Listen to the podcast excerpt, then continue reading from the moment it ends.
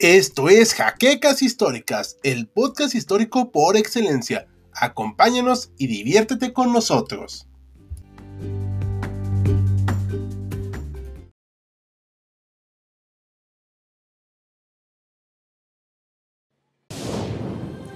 Bienvenidos a HC Historia Contemporánea, la página histórica por excelencia. Estados Unidos es una potencia militar que, como todos sabemos, hace y deshace a su voluntad a lo largo y ancho de todo el continente americano, usando como herramienta principal a la CIA, que cuenta con una buena cantidad de agentes que operan en el extranjero, muchos de los cuales a la larga se volverían una amenaza para los intereses de su propia nación. Y uno de ellos, educado en el modus operandi de los estadounidenses, fue el entonces general Manuel Noriega, quien se convirtió en 1983 en el dictador de Panamá, el cual para el momento de adquirir su nuevo cargo estaba cayendo en desgracia con la principal potencia del continente gracias a su red de tráfico de estupefacientes. Un hecho que era bien sabido por la CIA, pero que decidieron ignorar durante bastante tiempo gracias a que Noriega resultaba una pieza clave para el tráfico de armas que iban de Norteamérica hasta las guerrillas anticomunistas en Centro y Sudamérica. Aunque cabe mencionar que la posición de Noriega estaba lejos de ser permanente, y con el paso de los años su régimen se fue ablandando, producto de sus delgados cimientos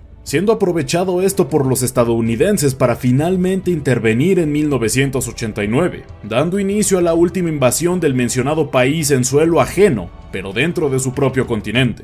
La operación Causa Justa había comenzado. Bienvenidos historiadores a una nueva entrega de Sábado Bélico, donde veremos la interesante historia de la invasión de Panamá del ya mencionado 1989, que tenía como objetivos de poner al dictador panameño de su cargo, así como eliminar a las llamadas Fuerzas de Defensa de Panamá, un minúsculo ejército creado con la única intención de asegurar las dictaduras militares que tomaron el control del país desde el año de 1968. En esta ocasión, y como es habitual, nos centraremos en el desarrollo de las operaciones militares que tuvieron lugar durante los 42 días en los que se desenvolvió el conflicto. Pero antes de sumergirnos de lleno en mapas y logística, veamos cómo llegamos hasta este punto. El 12 de agosto de 1983, Manuel Antonio Noriega Moreno asumió el cargo de líder militar de Panamá, un soldado de carrera que para ascender hasta convertirse en la máxima autoridad de su país no dudó en deshacerse de Omar Tojirros Herrera, quien encabezó el golpe de Estado de 1968 y se mantuvo en el poder hasta el momento de su fallecimiento a manos del mismo Noriega en julio de 1981 desatando un periodo de alta inestabilidad en el país que rápidamente preocupó a Estados Unidos, pues habían firmado con él un importante tratado que aseguraba la neutralidad del Canal de Panamá a cambio de que se reconocieran las bases militares panameñas como oficiales, así como también se estableció una fecha para la devolución del canal a la nación centroamericana para el año de 1999. Apenas dos años después de la toma de poder de Noriega, se reveló su complicidad y cercanía con el cartel de Medellín, empezando así con el descontento de la población y sobre todo la del gobierno estadounidense, quien ya lo tenía fichado como un próximo objetivo. Situación que se acentuó más cuando en 1987 fue acusado públicamente por el que fue el segundo al mando del ejército panameño de cometer fraude durante las elecciones que tuvieron lugar en 1984 además de ser señalado por el fallecimiento de Herrera, lo que provocó el inicio de las protestas en el país y el completo debacle de las relaciones diplomáticas con la que parecía ser una muy lejana nación estadounidense. En 1988 se presentaron cargos en su contra por narcotráfico, intentando presionar a la clase política de Panamá para que destituyeran a Noriega del poder y lograr extraditarlo a los Estados Unidos para juzgarlo por sus crímenes, sin embargo, Noriega se aferró al poder pese a la insistencia de varias personas de su círculo cercano, lo que conllevó a un bloqueo comercial de todo el país, agravando la inestabilidad que éste sufría desde la caída de Herrera. Durante los siguientes meses, todos los medios diplomáticos para hacer caer a Noriega fallaron de manera miserable, por lo que al final, Estados Unidos se impondría de la manera que mejor se le da, por la fuerza. Para septiembre de 1989, el último intento estadounidense de deponer a Noriega sin intervenir directamente fracasó cuando una pequeña rebelión fue aplastada por las fuerzas de defensa de Panamá, quienes rápidamente se dieron cuenta que los rebeldes estaban siendo apoyados de manera logística por los estadounidenses, quienes también les habían prometido ayuda militar, motivo por el cual se declaró un estado de guerra en contra de los Estados Unidos en diciembre de 1989, que proporcionó junto con algunas otras pequeñeces lo que los norteamericanos buscaban, un casus belli. Si bien el ejército de los Estados Unidos de finales de los años 80 no requiere presentación, la realidad es que las fuerzas armadas a las que debían de hacerle frente, si bien eran muy pequeñas, no implica que no estuvieran organizadas o simplemente no supieran hacer su trabajo, por lo que los estadounidenses debían de atacar con rapidez y precisión los principales puntos de agrupación de los soldados panameños si no querían lidiar con molestos reductos de resistencia. Pero antes de pasar a esto, hablemos un poco de en qué condiciones estaba la Guardia Nacional de Panamá. El grueso del arsenal bélico de la nación centroamericana estaba compuesto para 1989 de armas estadounidenses, fruto de las pasadas buenas relaciones de Panamá y Estados Unidos en los días de Herrera, contando con pistolas M1911, fusiles M16 y ametralladoras M60, pero además contaban con armamento de mano de origen soviético como las AK-47 y RPGs de diversos tipos para ayudar a hacerle frente a la amenaza que se les avecinaba.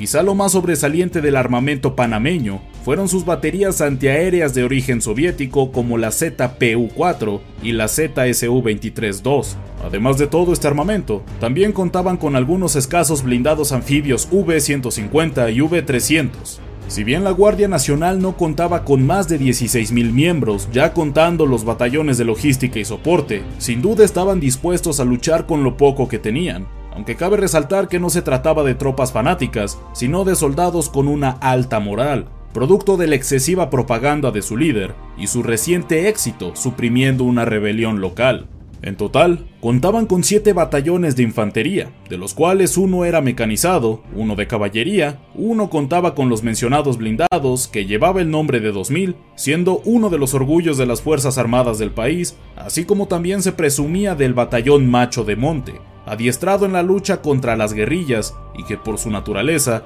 estaba preparada para la guerra no convencional. Aunque había otros batallones, el resto se dedicaba más a actividades enfocadas a la administración civil como una fuerza penitenciaria, la policía y un único batallón de comunicaciones, además de otro único batallón de material de guerra que se encargaba del almacenamiento de armas y munición, dos factores críticos que retomaremos más adelante. Fuera de la fuerza de tierra, los panameños contaban con una fuerza aérea y una armada francamente risible, sin desmerecer a sus integrantes, claro está, pero que cabe resaltar que no serían ni rival o tan siquiera amenaza para los estadounidenses. La Fuerza Aérea estaba compuesta por un puñado de helicópteros de transporte con ametralladoras y unos cuantos aviones de hélice para instrucción, mientras que la Armada apenas tenía otros tantos barcos patrulla que también hacían uso de ametralladoras montadas.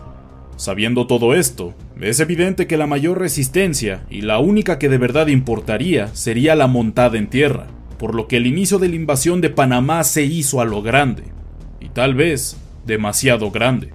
En la madrugada del 20 de septiembre de 1989, el ejército de los Estados Unidos movilizó a un total de 26.000 soldados, incluyendo a los miembros de la 82 División Aerotransportada, considerada una unidad de élite, quienes saltaron de sus transportes luego de concluido un bombardeo inicial sumamente destructivo, cuyo objetivo era cortar toda posible capacidad de respuesta por parte de la Guardia Nacional, bombardeando los principales centros militares del país, enfocándose especialmente en el corregimiento del Chorrillo, en la ciudad de Panamá, que era un importante centro logístico para todas las fuerzas de defensa del país centroamericano, además de haber atacado otras bases militares importantes, como el cuartel de los Pumas, la base militar de Río Jato, el cuartel de Tinajitas, el cuartel de Panamá Viejo e incluso el aeropuerto Marcos Gelabert, que estaba ubicado en la zona de Punta Paitilla. La iniciativa estadounidense fue indiscriminada, no se lanzaron ataques estratégicos en las bases enemigas, sino que se hizo un auténtico barrido de las mismas y de las inmediaciones,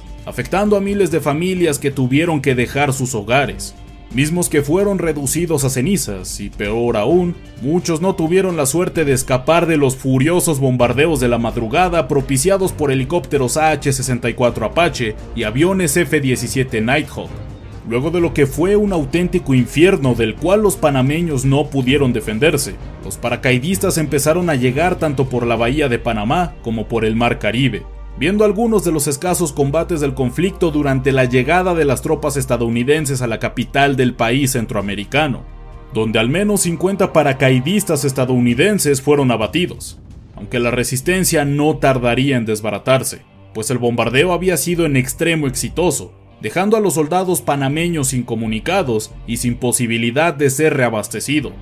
Todo gracias a la anteriormente mencionada escasa logística de la que disponían, la cual había sido exitosamente destruida durante la primera madrugada del conflicto. El ejército estadounidense estaba barriendo a las debilitadas e incomunicadas fuerzas panameñas, algo que sabía muy bien el dictador Noriega, motivo por el cual buscó refugio el 24 de diciembre de 1989 en la Nunciatura Apostólica del Vaticano, en donde permaneció hasta el 3 de enero del año siguiente, cuando finalmente se entregó a las fuerzas estadounidenses para ser extraditado.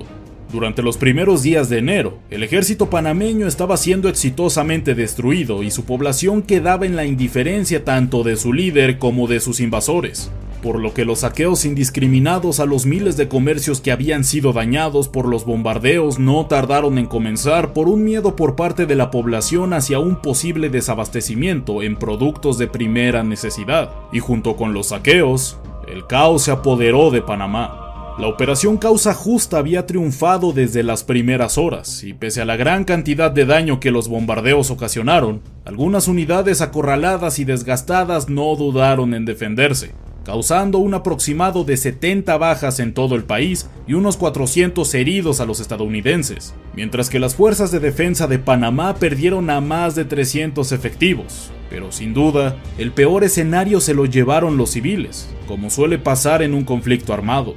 Calcular estas bajas en la invasión es casi imposible por lo ambiguo de las fuentes. Por un lado, el gobierno estadounidense reconoce la extremadamente baja cifra de 200 pérdidas no combatientes, mientras que reporteros internacionales han llegado a calcular hasta 7.000 civiles caídos producto de la invasión.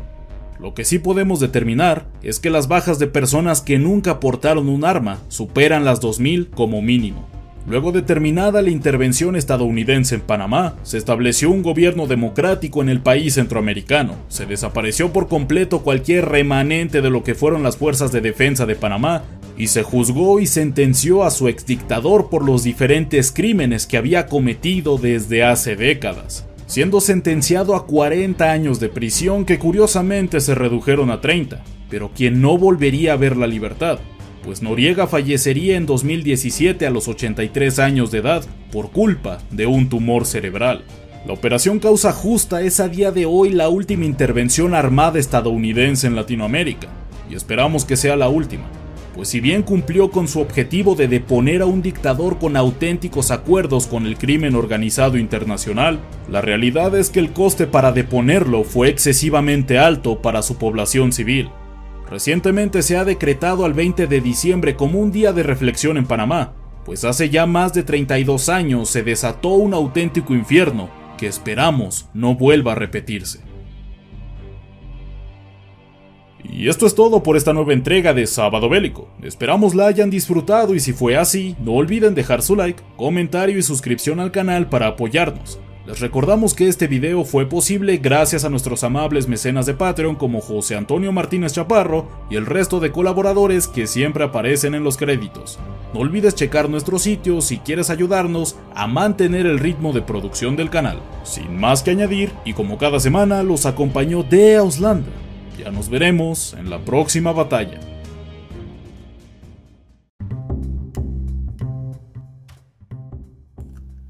Gracias por habernos acompañado en Jaquecas Históricas, el podcast histórico por excelencia. Hasta la próxima.